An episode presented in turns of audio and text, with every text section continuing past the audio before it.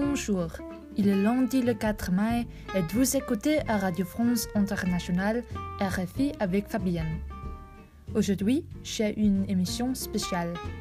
Il s'agit du coronavirus mentionné et bien connu. Quelle belle surprise!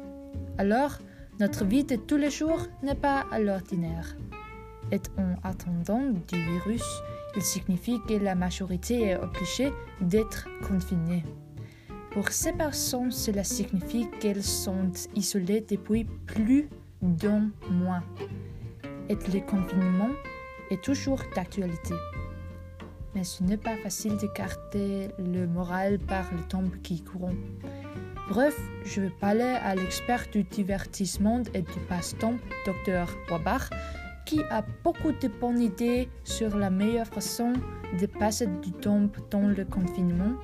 Et je l'espère que cela vous aiderait et inspirerait et surtout qu'il vous encourage, qu'il vous, vous encouragerait euh, à garder le moral.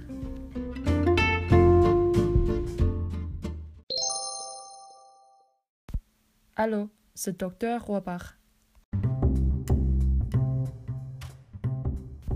Bonjour.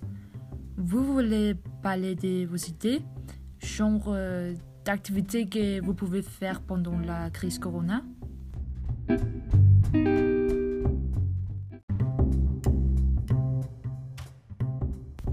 Bon, oui.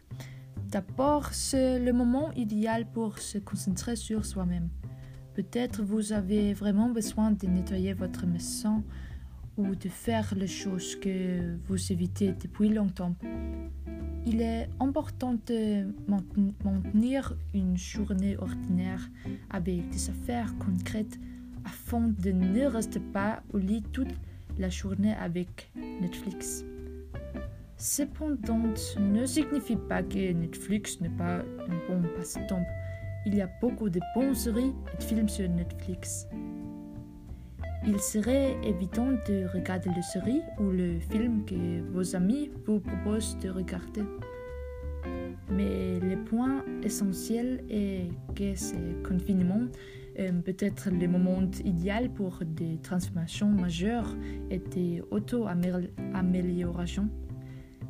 Il y a par exemple beaucoup de gens qui aiment faire de l'exercice et cuisiner et manger équilibre, et apprendre une nouvelle langue ou se procurer un nouveau hobby.